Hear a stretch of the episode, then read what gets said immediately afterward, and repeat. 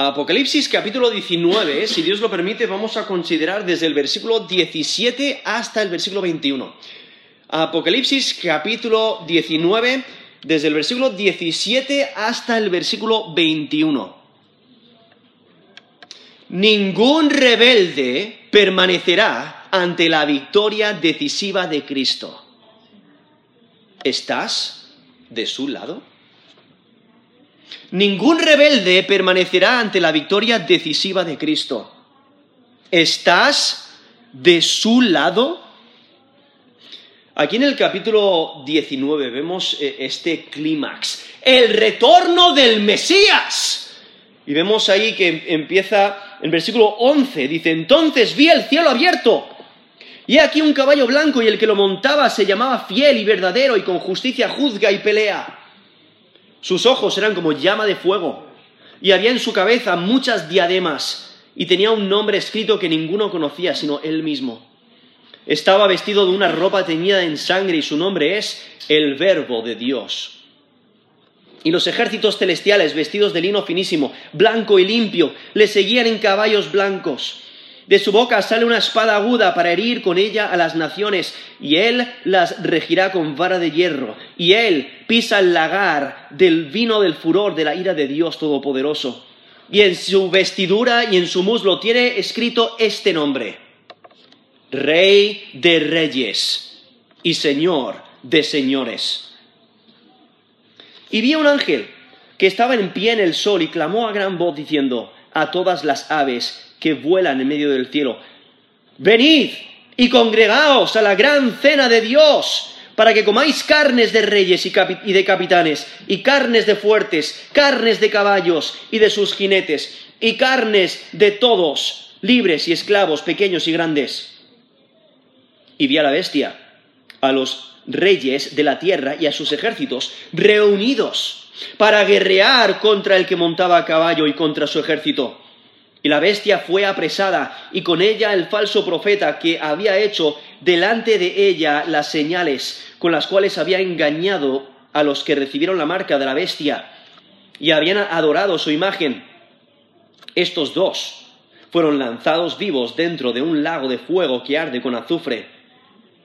Y los demás fueron muertos con la espada que salía de la boca del que montaba el caballo y todas las aves se saciaron de las carnes de ellos. He leído Apocalipsis capítulo 19, desde el versículo 11 hasta el versículo 21, donde vemos ahí el retorno del Mesías, su, su descripción, vemos sus títulos, identificándole con Jesucristo, el Hijo de Dios, cumpliendo su promesa, retornando a la tierra para establecer su reino, que luego vemos en capítulo 20 que establece su reino milenial, y después de lanzar al diablo eh, al lago de, fuego, vemos el juicio, luego vemos el, cielo nuevo y la, tierra nueva, donde el, el reino milenial del Mesías eh, continúa al, eh, al, reino eterno, viendo aquí el clímax de la historia. Y aquí vemos cómo el, el, Mesías retorna y el texto que vamos a considerar desde el versículo, esto es Apocalipsis 19, desde el versículo 17 hasta el versículo 21, vemos inicialmente esa invitación del ángel a los pájaros, a las aves, para que se reúnan a comer las carnes de los enemigos del Mesías. Realmente está anunciando la victoria del Mesías antes de que acontezca, porque es algo totalmente seguro, es cierto, va a ocurrir. Pero luego vemos esa, esa destrucción de los enemigos del Mesías, donde la bestia, quien es el anticristo, y el falso profeta son lanzados al lago de fuego y los que y los demás, los ejércitos. Eh, nos dice el versículo 21, fueron muertos con la espada que salía de la boca del que montaba a caballo. ¿Nos damos cuenta? Ningún rebelde permanecerá ante la victoria decisiva de Cristo. pero debes de considerar de qué lado estás. ¿no? ¿Estás del lado del Mesías? Aquí em- empieza esta escena en versículo 17. O sea, eh, los versículos anteriores han mencionado el retorno del Mesías y sus títulos. Y en versículo 17 vemos a un ángel. Nos dice el apóstol Juan, inspirado por Dios, dice, y vi a un ángel que estaba en pie en el sol y clamó a gran voz diciendo a todas las aves que vuelan en medio del cielo, venid y congregaos a la gran cena de Dios, para que comáis carnes de reyes y de capitanes, y carnes de fuertes, carnes de caballos y de sus jinetes, y carnes de todos, libres y esclavos, pequeños y grandes. Vemos a, este ángel, realmente nos, eh, está preparando la escena para la batalla. Tiene un paralelo con Ezequiel, Ezequiel 39, del 11 al 20, donde vemos a los ejércitos de, de Gog siendo destruidos y, la descripción es muy similar. Esto es en Isaías 39, perdón, gracias, Ezequiel. Ezequiel 39, versículo 11 al 20. Eso es Ezequiel, versículo 39, versículo 11. Dice, en aquel tiempo yo daré a Gog lugar para sepultura allí en Israel, el valle de los que pasan al oriente del mar, y obstruirá el paso a los transuentes, pues allí enterrarán a Gog y a toda su multitud, y lo llamarán el valle de Amongog. Y la casa de Israel los estará enterrando por siete meses para limpiar la tierra. O sea, va a haber tanta mortandad. Van a estar siete meses enterrándoles. Y de los enterrará todo el pueblo de la tierra y será para ellos celebre el día en que yo sea glorificado, dice Jehová el Señor. Y tomarán hombres a jornal que vayan por el país con los que viajen para enterrar a los que queden sobre la faz de la tierra, a fin de limpiarla. Al cabo de siete meses harán el reconocimiento y pasarán los que irán por el país y el, el, que, ve, el que vea los huesos de algún hombre pondrá junto a ellos una señal hasta que los entierren los eh, sepultureros en el valle de Amon-Gog. También el nombre de la ciudad será Amona y limpiarán la tierra. Y tú, hijo de hombre, así ha dicho Jehová el Señor, di a las aves de, de toda especie y de toda fiera del campo, juntaos y venid, reuníos, reuníos de todas partes a mi víctima, que sacrifico para vosotros un sacrificio grande sobre los montes de Israel, y comeréis carnes y carne y beberéis sangre. Comeréis carne de fuertes, beberéis sangre de príncipes, la tierra de carneros, de corderos, de machos cabríos, de bueyes y de todos los engordados, todos los de Basán. Comeréis grosura hasta saciaros y beberéis hasta embriagaros de sangre de las víctimas que para vosotros eh, sacrifiqué. Y os saciaréis sobre mi mesa de caballos y de jinetes fuertes y de todos los hombres de guerra, dice Jehová el Señor. Ahí vemos ese paralelo con Ezequiel 39, desde el versículo 11 al 20, donde menciona esa gran matanza y cómo se les llama a las aves para que les ayuden a deshacerse y limpiar la tierra, les, eh, y los están sepultando eh, durante hasta siete meses, nos menciona ahí versículo 12, para limpiar la tierra de, de, de, la gran matanza. Ahora aquí, en el Apocalipsis capítulo 19, vemos algo similar, pero esta matanza es mucho mayor. Ahora aquí, hay que, hay que, notar, los versículos anteriores nos han mencionado que el Mesías retorna con sus ejércitos. Ellos están posicionados, ellos están preparados para la guerra. Y por ello el ángel, este ángel que da este anuncio a las aves en versículo 17, esto es Apocalipsis 19, versículo 17, se posiciona en un lugar visible, donde todas las aves podrán verle y puedan reaccionar a su convocación, a su llamado. Y aquí nos menciona que el ángel estaba en pie en el sol, indicando que está en proximidad, ¿no? Proximidad al sol, quizás delante del Sol, creando un, eclipse parcial, pero le vemos en un lugar eh, especial para que sea visible y sea bastante llamativo, muy impresionante. Y su llamado es para que vengan al campo de batalla, que pronto estará cubierto de cadáveres de los enemigos del Mesías. Y lo que el ángel está haciendo es anunciando la victoria del, Mesías antes de la batalla. Lo cual Jesús mismo predijo este evento y en vez de usar un término general para aves, como nos menciona aquí Apocalipsis 19, versículo 17, donde lo llama todas las aves, usa un término general para todas las aves, Jesús en Mateo 24, del 27 al 28, menciona el término que, se puede traducir águila o buitre, pero ahí en Mateo 24, versículo 27, dice, porque como el relámpago que sale del oriente y se muestra hasta el occidente, así será también la venida del Hijo del Hombre. Porque donde quiera que estuviera el cuerpo muerto, allí se juntarán las águilas. Eso es Mateo 24, del 27 al 28. Eh, la Reina Valera lo traduce las águilas, pero es un término que puede significar buitre también. Eh, posiblemente se refiera más a, los buitres, eh, porque ellas son las que se reúnen alrededor de los cuerpos muertos, ¿no? Pero viendo esta, esta característica de estos pájaros, especialmente los buitres, una característica de los buitres es su rapidez en encontrar y alcanzar su víctima. Y es que la invitación a estas aves implica la inminencia de la catástrofe que se aproxima. Habrá una matanza sin precedentes. Estos son los enemigos que, van en contra del Mesías, pero el Mesías les destruye eh, por completo. Eh, nos dice Apocalipsis 14, versículo 20, eh, describiendo esta matanza, dice, fue pisado el lagar fuera de la ciudad y del lagar salió sangre hasta los frenos de los caballos por mil seiscientos estadios.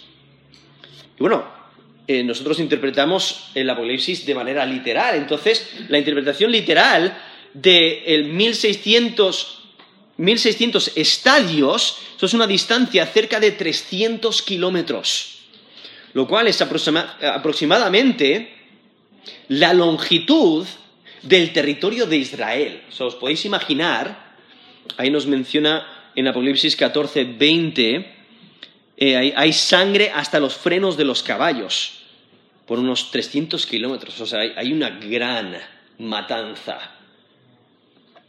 Y aquí está describiendo la, cómo el ángel clama a, los, a, las aves que vengan para devorar las carnes, para, para comer las carnes. Es que la, descripción del campo de batalla después de la victoria del Cordero es la gran cena de Dios. O sea, describe este, este evento como la gran cena de Dios. Realmente es un auténtico banquete para las aves, para los buitres. Y llega al punto que, eh, se sacian. Nos menciona en la última parte del versículo 21, las aves se saciaron de las carnes de ellos. Una matanza tan grande que las aves se sacian, Ya, no pueden más. Y es que el campo de batalla estará cubierta de muertos. Realmente es una, imagen gráfica de matanza.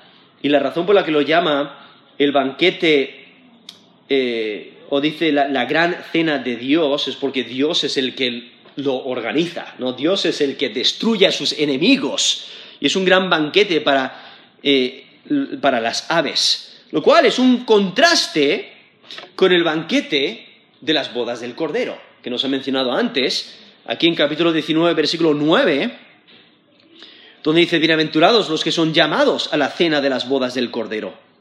¿No? Eso es Apocalipsis 19, versículo 9, en esa celebración de de, esta, de esta, boda del Cordero eh, con su esposa y es un, una cena de gozo, ¿no?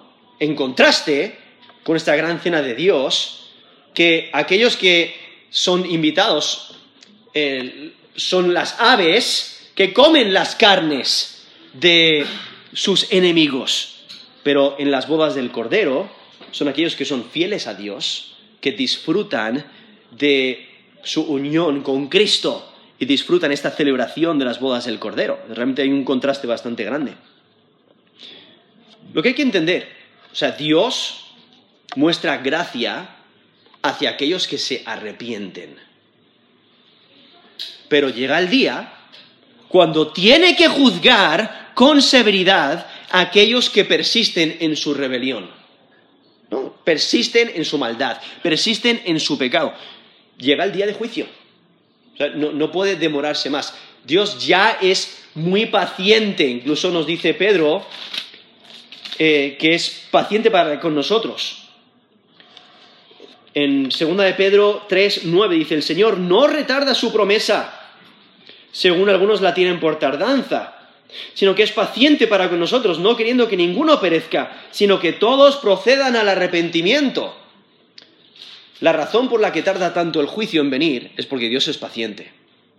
Dios quiere que te arrepientas de tu pecado. Dios quiere que las personas clamen a Él para salvación. Es muy paciente. Esto es 2 de Pedro 3.9 no queriendo que ninguno perezca, sino que todos procedan al arrepentimiento. Pero llega un momento cuando ya el arrepentimiento es demasiado tarde, porque, porque viene el juicio. Y eso es lo que vemos aquí en Apocalipsis capítulo 19. Viene el juicio, viene esta destrucción de los malvados, de los rebeldes. Y es que la batalla que presenta aquí ya se mencionó anteriormente en capítulo 16 de Apocalipsis. Apocalipsis capítulo 16, versículo 16, y llama el lugar de la batalla Armagedón, ¿no? Esta es la batalla de Armagedón. Ahora, luego, en el capítulo 20 de Apocalipsis, menciona una última batalla, donde Satanás, eh, sus últimos esfuerzos por obtener victoria, organiza otra, otra otra batalla después de que es soltado del abismo, es, después del, milenio, de, que Satanás ha sido eh, atado y lanzado al abismo durante mil años, cuando él sale, organiza otra batalla, pero es diferente a la que encontramos aquí en capítulo 19, porque hay detalles diferentes. Porque la ubicación de la batalla aquí en capítulo 19 es en Armagedón, en contraste con el capítulo 20, es en Jerusalén. El líder de los enemigos de Dios en el capítulo 19 es la bestia, quien es el anticristo, y el falso profeta. En contraste con el capítulo 20, el líder es Satanás mismo. Los enemigos son diferentes también, porque en el capítulo 19 son los reyes de la tierra y sus ejércitos, pero en el capítulo 20 son las naciones que están los cuatro ángulos de la tierra. En capítulo 19, la manera de obtener la victoria es la espada que sale de la boca del Mesías. Pero en el capítulo 20, fuego que desciende del cielo. También los resultados de la batalla son diferentes, porque en el capítulo 19 la bestia y el falso profeta son lanzados al lago de fuego cuando en el capítulo 20 es Satanás quien es lanzado al lago de fuego. Entonces estas dos batallas que encontramos en el capítulo 19, en el capítulo 20, son diferentes batallas. Y aún la naturaleza secuencial del texto de la séptima copa también apoya que estas dos batallas son diferentes, porque debemos de leer Apocalipsis de manera secuencial. ¿no? que nos, está describiendo los eventos que van siguiendo. Sí anuncia eventos que van a ocurrir eh, en, el futuro, pero vemos que por lo general es, eh, está escrito de una manera secuencial.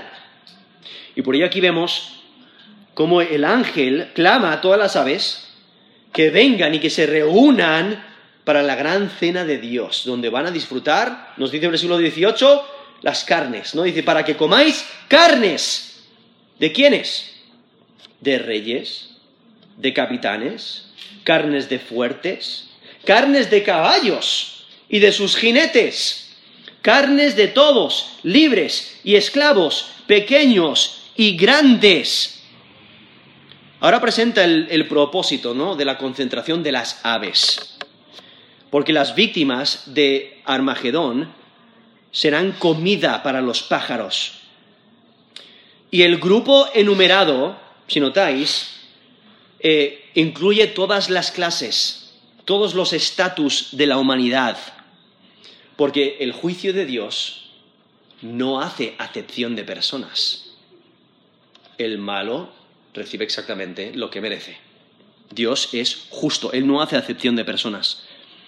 Y estas víctimas no van a recibir sepultura. Y eso, especialmente para los antiguos, o sea, en, la antigüedad, el no recibir sepultura era lo peor, o sea, era una humillación extrema. Si recordáis, los dos testigos que Dios manda a la tierra, eh, ellos tampoco fueron sepultados. Cuando los malvados, los moradores de la tierra, eh, no quieren sepultarles. Nos dice en, Apocalipsis 11, del 9 al 11, dice, y los de los pueblos, tribus, lenguas y naciones verán sus cadáveres por tres días y medio y no permitirán que sean sepultados. Los moradores de la tierra se regocijarán sobre ellos y se alegrarán y se enviarán regalos unos a otros porque estos dos profetas habían atormentado a los moradores de la tierra. Pero después de tres días y medio entró en ellos el espíritu de vida enviado por Dios. Y se levantaron sobre sus pies y cayó gran temor sobre los que los vieron. Eso es Apocalipsis 11, del 9 al 11. Vemos esos dos profetas. ¿no? Lo más probable es que se refiera a Moisés y a Elías, que vienen con eh, una misión especial durante, eh, eh, durante, ese tiempo, pero vemos que los matan y no, y no los no permiten que sean sepultados para deshonrarles, pero Dios les resucita. ¿no? Pero vemos aquí esta descripción de todos, que realmente incluye aquellos que aceptaron la marca de la bestia y fueron leales al anticristo. Por eso nos menciona aquí en versículo 18, eh, casi al final del versículo dice, carnes de todos o sea, son todos los cuales son enemigos del Mesías, todos los que han aceptado la marca de la bestia, todos los que han sido leales al anticristo. Entonces, los únicos que sobreviven este enfrentamiento son aquellos que son leales a Cristo, quienes, quienes no han muerto ni han, ni han sufrido martirio. Estos son los israelitas que fueron refugiados por Dios, como nos describe el capítulo 12. Porque en el capítulo 12 nos menciona que eh, algunos israelitas son protegidos de estos ataques de Satanás, de las dos bestias y de los, de los malhechores. Nos dice Apocalipsis 12, versículo 13, y cuando vio el dragón, quien es Satanás, que había sido arrojado a la tierra, persiguió a la mujer que había dado a luz al hijo varón. Y se le dieron a la mujer las dos alas de la gran águila para que volase de delante de la serpiente al desierto a su lugar donde es sustentada por un tiempo y tiempos y la mitad de un tiempo. Entonces está, mencionando a la descendencia de Israel eh, que vive en esos tiempos que no son de los 144.000 que van a estar dando testimonio alrededor de la tierra durante ese tiempo, sino que un grupo de, israelitas que son protegidos eh, en esos últimos tres años y medio de, la gran tribulación y Dios les protege. Entonces ellos son los únicos que no son destruidos eh, aquí en este enfrentamiento, a aquellos que están eh, sobre la tierra, porque son fieles a Dios, son leales al Cordero, pero todos los que son enemigos del Mesías, todos los que son leales a la bestia, todos los ejércitos de los reyes de la tierra, ellos son eh, destruidos. Aquí en, esta guerra, de, en esta batalla de Armagedón. Y por ello eh, describe esta matanza que va a ocurrir, pero entonces en versículo 19 empieza a describir esta reunión de estos ejércitos que son enemigos del Cordero. Nos dice el versículo 19, esto es Apocalipsis 19, 19. Y vi a la bestia, o sea, la bestia es el anticristo, y a los reyes de la tierra, o sea, esos son sus aliados, y a sus ejércitos, reunidos para guerrear contra el que montaba el caballo y contra su ejército. Entonces, se han, reunido para batallar contra el Cordero, contra el Mesías. Y el Mesías les derrota, ¿no? Derrota a la bestia y al falso profeta y a sus aliados. Nos lo dice en Apocalipsis 17, del 12 al 14, cuando está anticipando esta victoria.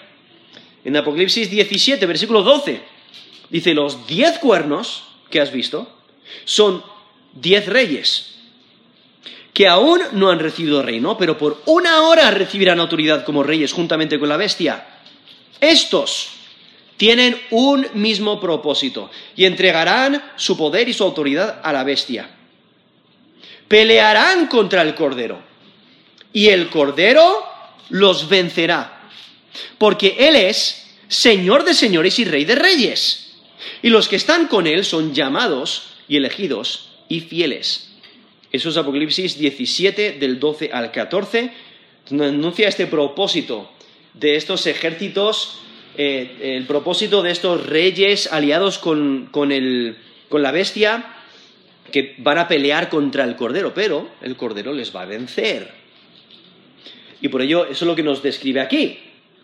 Volviendo aquí a Apocalipsis 19, 19 dice, vi a la bestia y a los reyes de la tierra y a sus ejércitos reunidos para guerrear contra el que montaba a caballo, contra su ejército. ¿no? Ese, es, su propósito, el, el, batallar.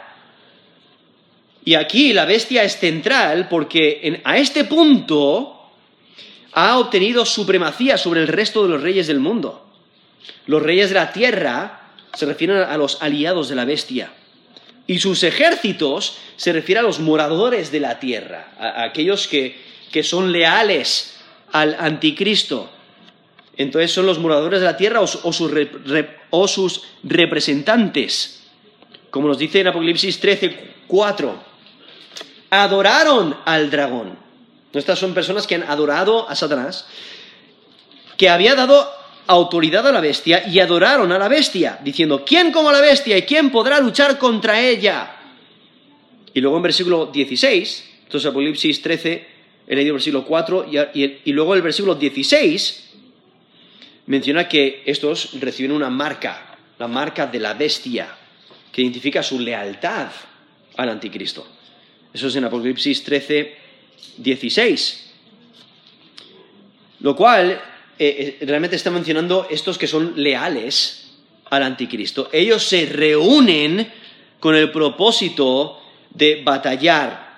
Incluso nos, nos menciona Apocalipsis 13, 16. Los reunió en el lugar que en hebreo se llama Armagedón. Eso es Apocalipsis 16, versículo 16. ¿No? Se, se, reúnen con el propósito de batallar contra el Mesías. Eh, contra el, Cordero de Dios, el cual en el versículo 14 de Apocalipsis 16 dice, eh, pues son espíritus de demonios que hacen señales y van a los reyes de la tierra en todo el mundo para reunirlos a la batalla de aquel gran día del Dios Todopoderoso, ¿no? se han reunido, estas fuerzas del mal se han reunido para batallar contra el Cordero y vienen preparados para la guerra. ¿Cuál es su deseo? Asegurar su dominio. Pero el Cordero les destruye. Y esta reunión de fuerzas armadas tiene propósito de guerrear contra el Mesías y vencerle, pero no pueden, porque Él es Rey de Reyes, Señor de Señores. Y entonces el versículo 20 Dice, y la bestia fue apresada. Es interesante porque si notáis, el versículo 19 menciona que ellos, estas fuerzas del mal, se han reunido para batallar. pero la batalla es muy corta. Incluso no describe detalles sobre la batalla. Aunque es un evento eh, tan, tan importante, pero es porque el resultado es mucho más importante. Y el resultado de combate nunca se duda. El Cordero vencerá. Y el apóstol Juan no incluye ninguna descripción del transcurso de la batalla. Tampoco indica una resistencia eficaz. Juan destaca la victoria del Cordero. Y el Cordero y sus fuerzas apresan a la bestia y al falso profeta y los echan al lago de fuego. Eso es lo que nos dice aquí versículo 20. Apocalipsis 19, 20. Y la bestia fue apresada y con ella el falso profeta que había hecho delante de ella las señales con las cuales había engañado a los que recibieron la marca de la bestia y habían adorado su imagen. Estos dos fueron lanzados vivos dentro de un lago de fuego que arde con azufre.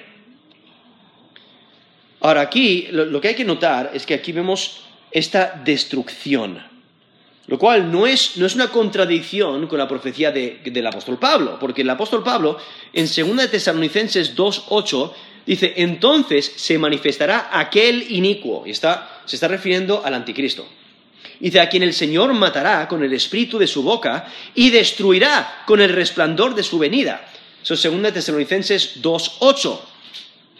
Ahí en la, Reina Valera introduce el Señor matará. Ese término matará también tiene significado de destruir, y eso es lo que está aconteciendo. Recibe esa destrucción siendo lanzado al lago de fuego. Ahora, el texto aquí en Apocalipsis 19 no nos menciona quién es el que los lanza al lago de fuego, aunque probablemente es Cristo mismo quien les lanza al lago de fuego. Pero vemos aquí al anticristo, quien es la bestia, y también al falso profeta, que son lanzados al lago de fuego. Y el falso profeta recibe el mismo trato que la bestia, porque hizo señales milagrosas para fomentar la adoración a la bestia, esa adoración de la bestia. Y eh, solo, solo engañó a los que recibieron la marca de la bestia y adoraron a la bestia. Entonces nos describe cuando cuando salen, ahí en capítulo 13, estas dos bestias, vemos como eh, tienen poder y asombran a las multitudes del mundo, aquellos que son incrédulos y no quieren adorar al Dios verdadero. ¿Qué es lo que hacen? Adoran a la bestia. Y el falso profeta hace que adoren aún más a la bestia. Y por ello aquí vemos que reciben la, el, mismo castigo, ¿no? Lanzados al lago de fuego. Lo cual, aquí el texto menciona, la última parte del versículo 20, estos dos fueron lanzados vivos dentro del lago de fuego que arde con azufre. Lo cual ese hecho, que son lanzados vivos al lago de fuego, intensifica el horror esto indica que el rey guerrero, o sea, el Mesías, les captura vivos sobre el campo de batalla y les envía a su destino eterno. ¿Y, cuál es su, su destino eterno? El lago de fuego. Y vemos su, e, e, ese castigo que tanto merecen. Porque la bestia eh, se opone al, Mesías, se, se opone al reino de Dios, hace que las personas le adoren y el falso profeta, el cual describe lo que hizo, donde hizo señales con las cuales había engañado a los que recibieron la marca de la bestia y habían adorado su imagen, menciona lo que hicieron en contra de Dios. Estos reciben su castigo, reciben justicia. Ahora, aquí menciona el lago de fuego. Ahora, esta es la primera vez que eh, encontramos eh, eh, esta, primera referencia del lago de fuego en las escrituras, lo cual se refiere al infierno final. ¿no? El infierno ya antes de esto ha existido, pero aquí menciona al infierno final. Y es que el lago de fuego es la morada final de Satanás, la morada final de, lo, de la bestia, del falso profeta, de los ángeles caídos, pero también de todos los incrédulos. Y por ello nos dice Mateo 25, 41. Dice, entonces dirá también a los de la izquierda, apartaos de mí, malditos, al fuego eterno. No menciona ese fuego eterno, preparado para el diablo y sus ángeles. Eso es Mateo 25, 41. El profeta Isaías y aún Jesús mismo describieron de una manera muy intensa porque Isaías, en Isaías 66, 24, y, luego Jesús, en Marcos 9, 48, lo describen por eh, un lugar donde su gusano nunca morirá y su ni su fuego se apagará. O sea, el fuego nunca se apagará. Está hablando de un castigo eterno. Eso es en Isaías 66, 24 y en Marcos 9, 48. Jesús también lo describió como un lugar de, dice, allí será el lloro y el crujir de dientes. Eso es Mateo 13, 42. Aquellos que sufren en el lago de fuego no tendrán descanso por toda la eternidad. Nos menciona Apocalipsis 14, 11, el humo de su tormento sube por los siglos de los siglos y no tienen reposo de día ni de noche. Eso es Apocalipsis 14, versículo 11. O sea, está describiendo castigo eterno. Después del milenio, en Apocalipsis 20, versículo 10, vemos que también se le lanza a Satanás al lago de fuego.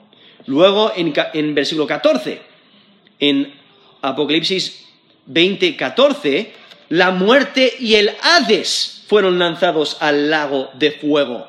Y luego dice, esta es la muerte segunda. Eso es Apocalipsis 20, versículo 14. Luego en versículo, eh, incluso en, en Apocalipsis 20, del 12 al 15, después del juicio, el juicio del trono blanco, vemos al resto o sea, al resto de los incrédulos, a todos los incrédulos lanzados al lago de fuego. Nos menciona ahí Apocalipsis 20, versículo 12. Bueno, versículo 11. Dice, y vi un gran trono blanco y el que estaba sentado en él, delante del cual huyeron la tierra y el cielo y ningún lugar se encontró para ellos. Versículo 12. Y vi a los muertos, grandes y pequeños, de pie ante Dios, y los libros fueron abiertos y otro libro fue abierto, el cual es el libro de la vida. Y fueron juzgados los muertos por las cosas que están, estaban escritas en, los libros según sus obras. Y el mar entregó a los muertos que había en él, y la muerte y el Hades entregaron los muertos que había en ellos. Y fueron juzgados cada uno según sus obras.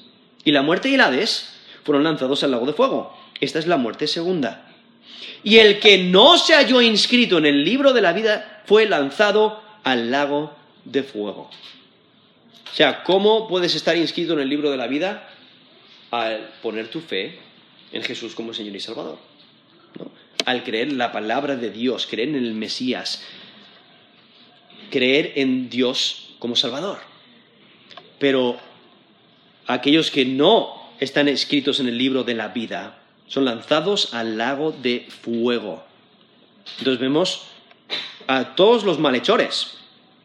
Vemos a, a Satanás, a la bestia, al falso profeta, a los ángeles caídos y a todos los incrédulos lanzados al lago de fuego. Y es que todos los malvados serán lanzados al lago de fuego. Incluso nos dice Apocalipsis 21, versículo 8. Pero los cobardes e incrédulos, los abominables y homicidas, los fornicarios y, los, y hechiceros, los idólatras y todos los mentirosos tendrán su parte en el lago que arde con fuego y azufre, que es la muerte segunda. Y es que el lago de fuego está diseñado para castigar a individuos.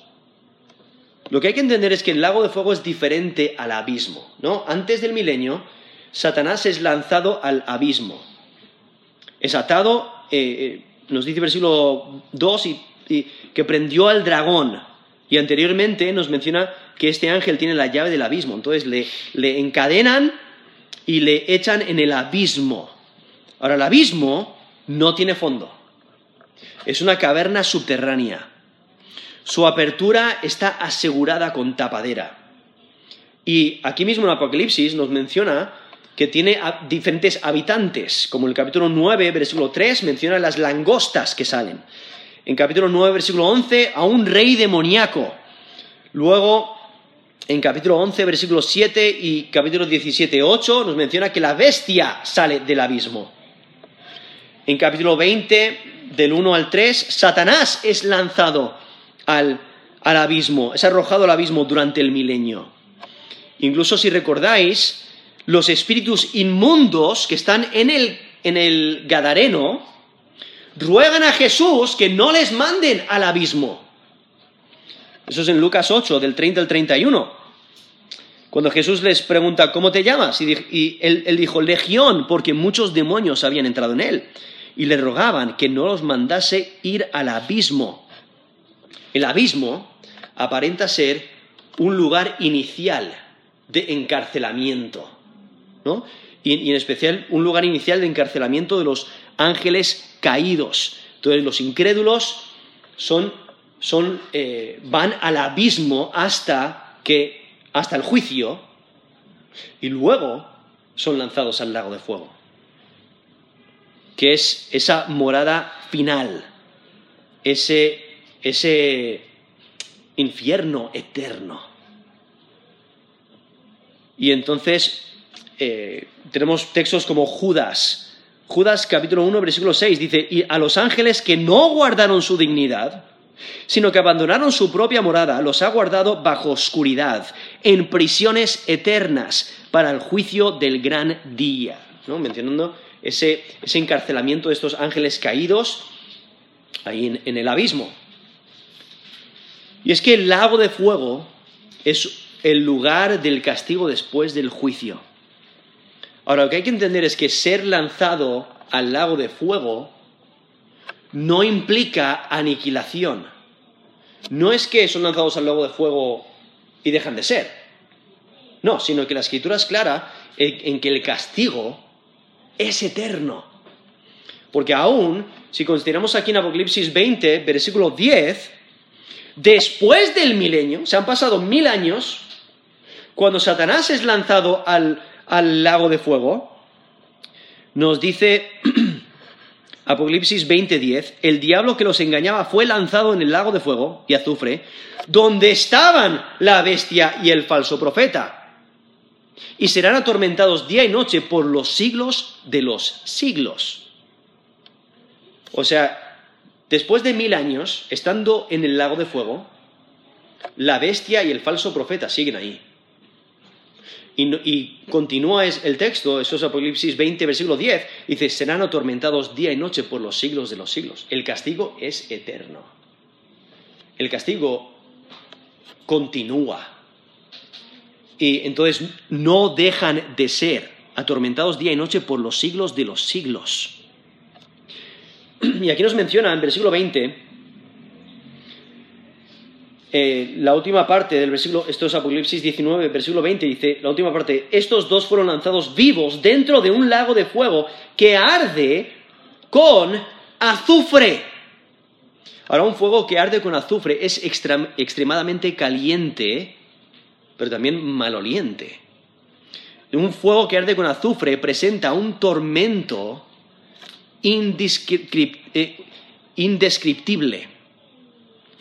Ahora me puse a investigar un poquito en cuanto al azufre y encontré en una página web del gobierno de Nueva, Jersey, ahí en Estados Unidos, tienen una hoja informativa sobre sustancias peligrosas y eh, que, eh, ha sido publicado por el Departamento de Salud de New Jersey. Y eh, esto describe, yo creo que por lo menos nos ayuda a entender un poquito de, lo que significa este fuego que arde con azufre. Porque, menciona esa hoja informativa sobre, sobre sustancias peligrosas y refiriéndose al azufre, dice, el azufre es un sólido cristalino, como la arena, de amarillo pálido, que es inodoro, en el sentido de que no tiene olor, por lo general, en estado puro.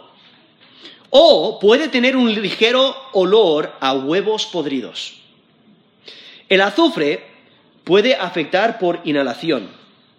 El contacto puede producir graves irritaciones y quemaduras en la piel y los ojos, con la posibilidad de daño ocular.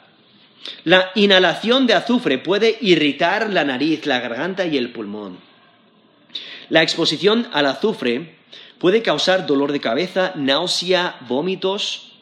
El azufre podría causar una alergia de tipo asmático. El azufre fundido es inflamable y puede liberar gases tóxicos tales como el sulfuro de hidrógeno, dióxido de azufre y trióxido de azufre. El azufre fundido es inflamable y presenta un riesgo de incendio y explosión a temperaturas superiores a los 232 Celsius eh, o, o 450 Fahrenheit. El azufre es un sólido combustible. Los vapores de azufre pueden formar una mezcla inflamable con el aire. El, punto es una descripción así simple de, una hoja informativa ¿no? de, que, han publicado el Departamento de Salud de New Jersey. Nos ayuda a entender un poquito del grave sufrimiento que ocurre aquí en este lago de fuego que arde con azufre. Presenta un tormento indescriptible.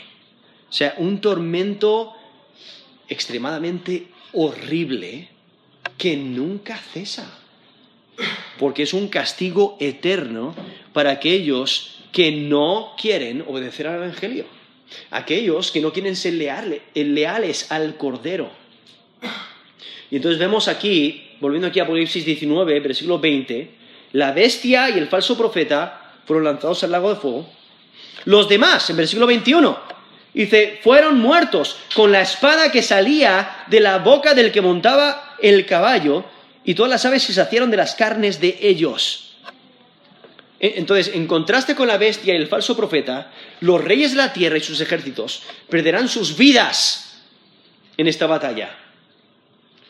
Y no serán lanzados al lago de fuego hasta después del juicio.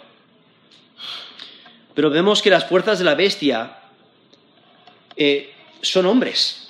Han tenido muchas oportunidades para arrepentirse, pero han rehusado, no han querido. No han querido arrepentirse. Y la manera, la manera general que describe las fuerzas de la bestia implica que incluye a todos los habitantes del mundo que no han escogido ser leales al Cordero. Porque si recordáis esa descripción ahí en versículo 18, cuando ese anuncio a, da ese anuncio a, las aves para que vengan y se reúnan para comer las carnes de, los enemigos vencidos del Mesías. Dice, para que comáis carnes de reyes, de capitanes, carnes de fuertes, carnes de caballos y de sus jinetes, lo cual incluye a, todos los, militares, ¿no? Dice, y carnes de todos, libres y esclavos, pequeños y grandes, incluyendo a todos, los rebeldes. Y entonces, en vez de ir ellos, en vez de ir directos al lago de fuego, van al Hades hasta que son juzgados. Ahí en capítulo 20, versículo 12. Ahora aquí tenemos que recordar, debemos de interpretarlo literalmente. No, no, debemos de pensar que este texto está hablando de la victoria de Cristo sobre la cruz, aunque Apocalipsis hace mucho énfasis en la victoria de Cristo en la cruz. El enfoque en este texto no está en la muerte y resurrección de Cristo.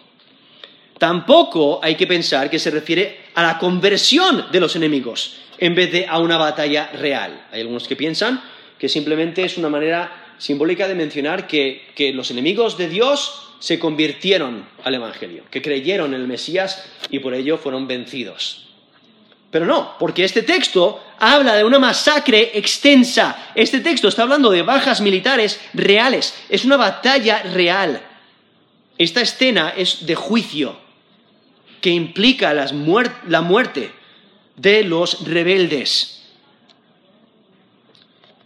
De la misma manera que la guerra de la bestia con los santos resultó en pérdida de vida, aquí la, guerra entre el Mesías y las, fuerzas, las fuerzas de la bestia también resultará en pérdida de vida.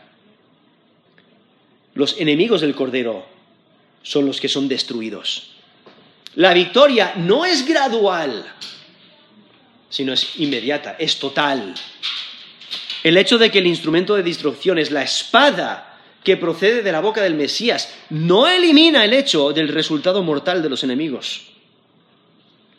Los, ejércitos de la bestia, ellos sí tendrán armas convencionales, pero el Mesías tendrá armas de otra naturaleza y les destruye con la boca que sale con la espada que sale de su boca. Y el texto no especifica exactamente cómo el rey guerrero logra la masacre, pero la destrucción es real. Es innegable. Y es que la palabra profética puede matar al igual que sanar. Y por ello vemos esta destrucción de estos eh, ejércitos de la bestia. ¿no? La bestia y el falso profeta lanzados al lago de fuego, todos sus ejércitos, todos los rebeldes muertos, con la espada que salía de la boca del que montaba a caballo y entonces resalta esa victoria eh, donde las aves se saciaron de las carnes de ellos. Y es que ningún rebelde permanecerá ante la victoria decisiva de Cristo. Ningún rebelde permanecerá ante la victoria decisiva de Cristo. La gran pregunta es, ¿estás de su lado? ¿Realmente has puesto tu fe y confianza en Jesús como Señor y Salvador? ¿Realmente eres leal al Mesías? Asegúrate que sí, porque si no, no vas, no vas a estar de su lado. Es que ningún rebelde permanecerá ante la victoria decisiva de Cristo. Estás de su lado. Vamos a terminar en oración.